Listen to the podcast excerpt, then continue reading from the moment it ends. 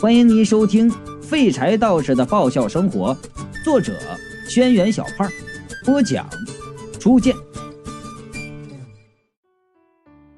三娘横我一眼，却没生气。哎，对坐在另一边的孔婷就说道：“不要担心，你会投胎个好人家。”吊死鬼叹了口气，靠着车窗，望着车外，悠悠的道：“这样的景色。”让我想起很多事。我朝着车窗外看了一眼，车正从阴间往阳间开，外面黑乎乎一片，哪有什么景色呀？吊死鬼望着窗外又说：“我在那小二楼已经待了好多年，后来听说那房子的房东已经变成了一个姓马的，可是那人来的不多。”我对他没什么印象。我们房里虽然好多鬼，可是从来都没有像米焦里。嗯，直到玛丽素来，我记得那天窗外面的景色也是这么的漂亮。我又往窗外看了一眼，还是一一色的黑呀。吊死鬼又说了，后来。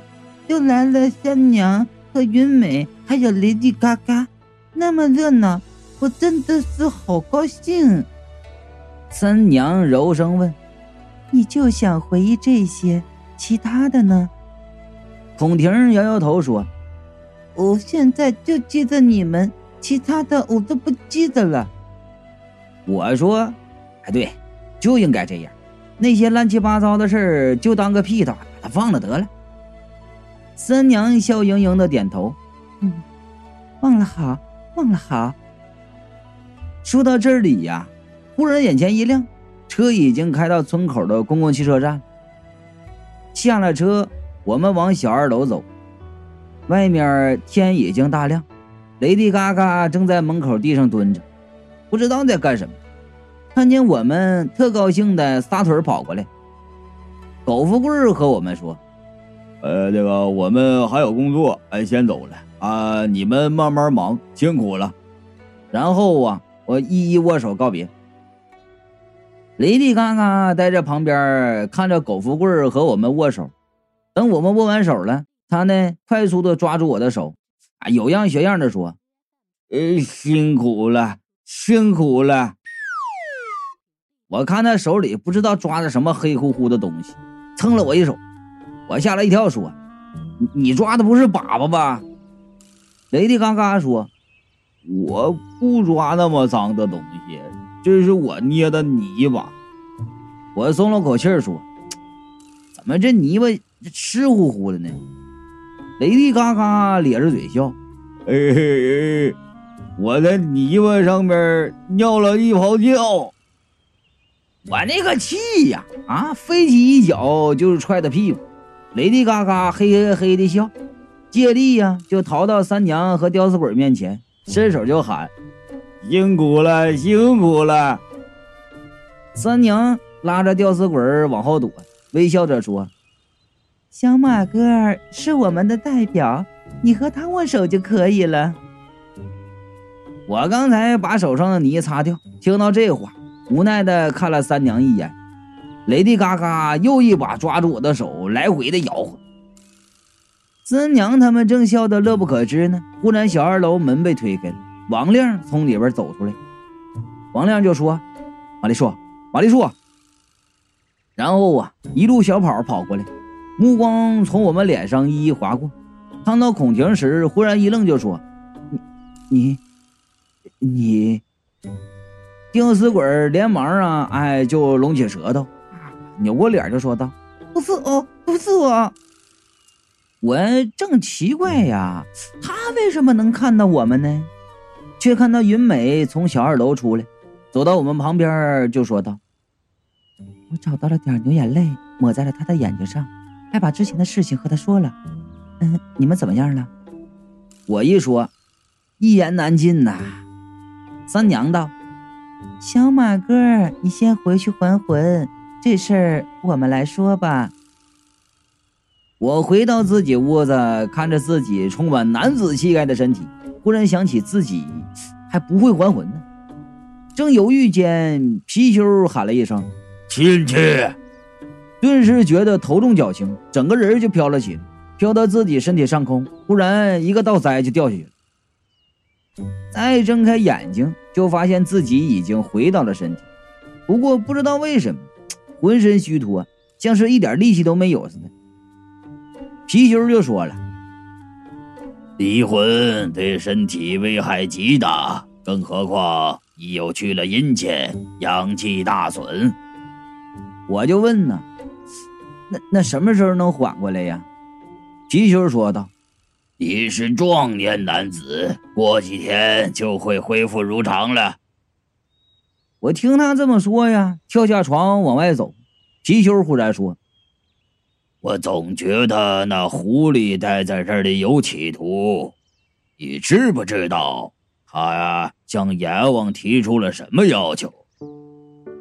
企图？我大惊啊！完了，这里最有吸引力的就是我了。他的目的肯定是我呀，他肯定是看上我高尚的心灵和纯洁的肉体。我叹了口气，目视远方道：“唉，我知道，我们都打不过他，所以我愿意舍身取义。如果他硬来，我一定就从了他。”皮球无语了，皮球沉默了一会儿，然后说道：“同志，你注意点他。”我很注意三娘。出去的时候，我都没看王亮、雷迪嘎嘎他们一眼，直直就奔到三娘那边。三娘已经把事情说完了，晃着扇子站在旁边。王亮看着吊死鬼就说：“哎，怪不得当时我看你总是似曾相识的感觉。”原来你和我前世注定了有姻缘。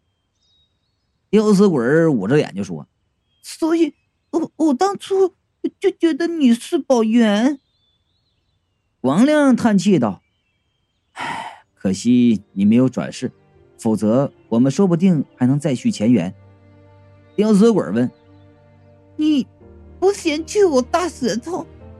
王亮说：“刚开始不习惯。”但是后来看呀看啊也就习惯了，看久了觉得挺与众不同的，哎，挺时尚，很潮。我觉得王亮自从看到我裤子上的乌龟以后，那审美观发生巨大的改变啊，那品味提升的很快呀。吊死鬼听了后是热泪盈眶，抹着眼睛说：“那那那我以后投胎以后要要还是砸石头？你愿意？你愿意要我吗？”王亮说：“我愿意。”两个人，哎呀，你看看我，我看看你，那表情和神态呀，哎，都说明两个人已经是王八瞅绿豆对上眼了。可是这辈子他们是没戏了，他现在马上投胎也比王亮小了二十多岁呀。前世姻缘，今生相见，却也没法在一起。云美在旁边抹着眼泪说：“可是，却依然不离不弃。”真是太感人了！雷迪刚刚哇一声就哭出来了，连声就说道：“哎呀，太感人了，太感人了！”我本来心里呀就有些唏嘘，看到雷雷嘎嘎扯着我的衣服的手啊，我就更伤心了。这都是在干什么呀？三娘笑着说：“投胎是好事儿，怎么搞得这么伤感呢？”我说了。哎哎哎，没错没错，哭什么哭啊？这是好事儿。红婷啊，你你看看你的牌子，呃，什么时候投胎？别耽误了。吊死鬼费劲的把眼睛从王亮身上移开，看了眼牌子，和我说：“今天十点在市医院。”今天，我看了一下表，问：“早上还是晚上啊？”要是早上，现在快到点了。他想了想说。不是早上，我说了，咱们快点做准备啊，早点过去吧，别耽误了。嗯，好。云美呀，哭声都变了，跟吊死鬼二代一样。我看他哭的都要晕过去了，我就说：“你别去了，我们去吧。”云美抓着吊死鬼的手说：“妹妹，就算你投胎了，你也一定记着我啊！吊死鬼是连连点头啊。我们这才动身了，去村口等了一辆公共汽车，几个人一起坐上。小二楼离市医院还有点距离，我们颠吧颠吧的倒了几趟车，等到那里的时候已经是大中午了。中午正是阳气最旺盛、太阳最热的时候，我们一进医院却是一阵凉风。医院这个地方最神奇，就算没有空调、没有电扇，那大厦呀也会冰冰凉啊，透心凉，特别爽。我呀，原来一贴特殊小广告就喜欢往医院旁边凑，啊，有针对性，效果特别好，而且热了呢就往医院里面钻，方便。不过呀。打从老王和女人头的纠纷过后呢，医院相关的业务我就推掉了，这让我损失了不少客户了。我现在和以往不一样了，原来眼神不好，我看不见，现在视力提高了，一踏进医院就能看到到处飘着穿着医院服装的鬼魂啊！吊死鬼要投胎的那家人姓方，住在三零五特级病房，整个病房就一个人。我们过去的时候，正好有个男人从病房里出来，扶着门说：“啊，我出去给你买点吃的，一会儿就回来。要是觉得不舒服，马上按铃找护士。”我走过去探头一看，里面呢有个大肚子的女人躺在床上看电视。这呀，应该就是吊死鬼未来的老爸和老妈了。雷迪嘎嘎还趴着门往里看，被那男人瞪了一眼，我连忙拉着雷迪嘎嘎走开。孔婷还站在门口看。王亮说：“能进去看看不？”我本来想吊死鬼未来的老妈住的普通病房，我们进去转转看个究竟。没想到阎王的老小子这么够意思，给了个家境这么好、住得起特级病房的，这样就不好贸然进去了。我呢正在想法子，却看见三娘伸手敲敲敲的敲了几下门，然后啊直接开门进去了。雷迪嘎嘎屁颠屁颠跟在后面，我和王亮看的是目瞪口呆的，连忙跟进去。我伸手就拉三娘，一声就说：“这不能随便进。”三娘张口说：“嫂子，您怎么样了？”那床上的女人看着进来的一帮人，有些发愣。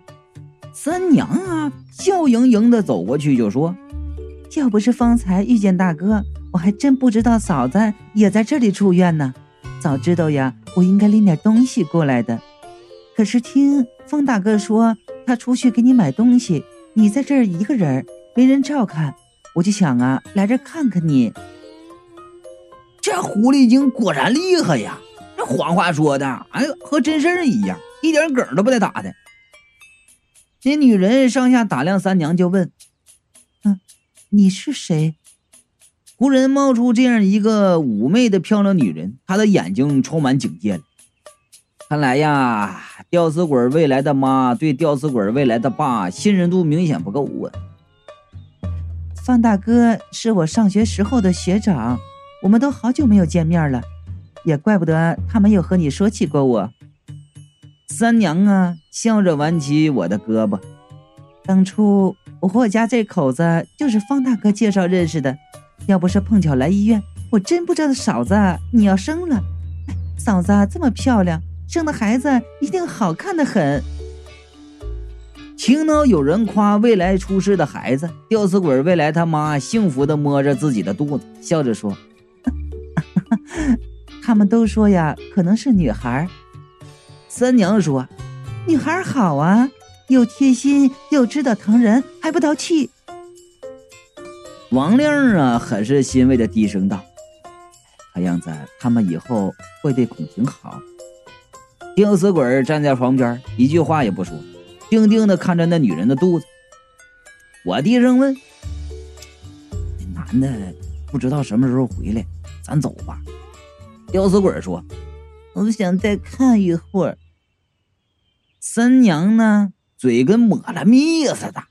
几句话说的，吊死鬼未来他妈笑的脸就舒展开了，客气的问：“ 哎，你们来医院干什么呀？哎，别光顾着看我呀，耽误了你们的事儿。”“没事没事三娘啊，看我们一眼，道：“我在这医院里陪嫂子，那你们先出去吧。”然后低声和我说：“你们看着点儿，要是那男人回来呀，给我手机上打个电话，我和孔婷出来。”我和王亮拽着雷迪嘎嘎出来，蹲在视野最好的一楼楼梯口。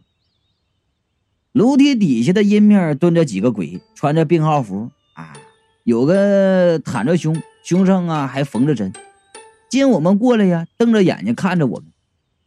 我装作没看见，偏向头看大门。爷爷的，这天可真热。王亮低下头看着地说：“哎，医院比较凉快。”雷迪嘎嘎抬头往上看说：“呃，白色。”那几个乘凉的鬼开始聊天。一个敞着胸、肚子上缝着线的鬼说：“哎呀，前几天医院又死人了。医院不死人就不正常了。哎呀，哎，但是你没发现这医院有些特定人种死亡率特别高？水平不行吧？亏他妈还是个大医院。”啊，我听说这医院医生不给红包，就不好好给人手术啊！哎，别提了，我现在肚子里面还有块纱布呢。我那鬼说到一半，忽然没声了。我转头去看，却发现那几个鬼都不见了。奇怪了，说的好好的，怎么突然就没了？说到这里，忽然听见皮丘通过脑电波和我说话道。门外边，我连忙向门外看，看见有个背影非常艺术的男人正在往外走。为啥说他艺术呢？因为那男人留着长发，扎了个马尾，要不是穿个白色的西装，我还真就没法认出这男人。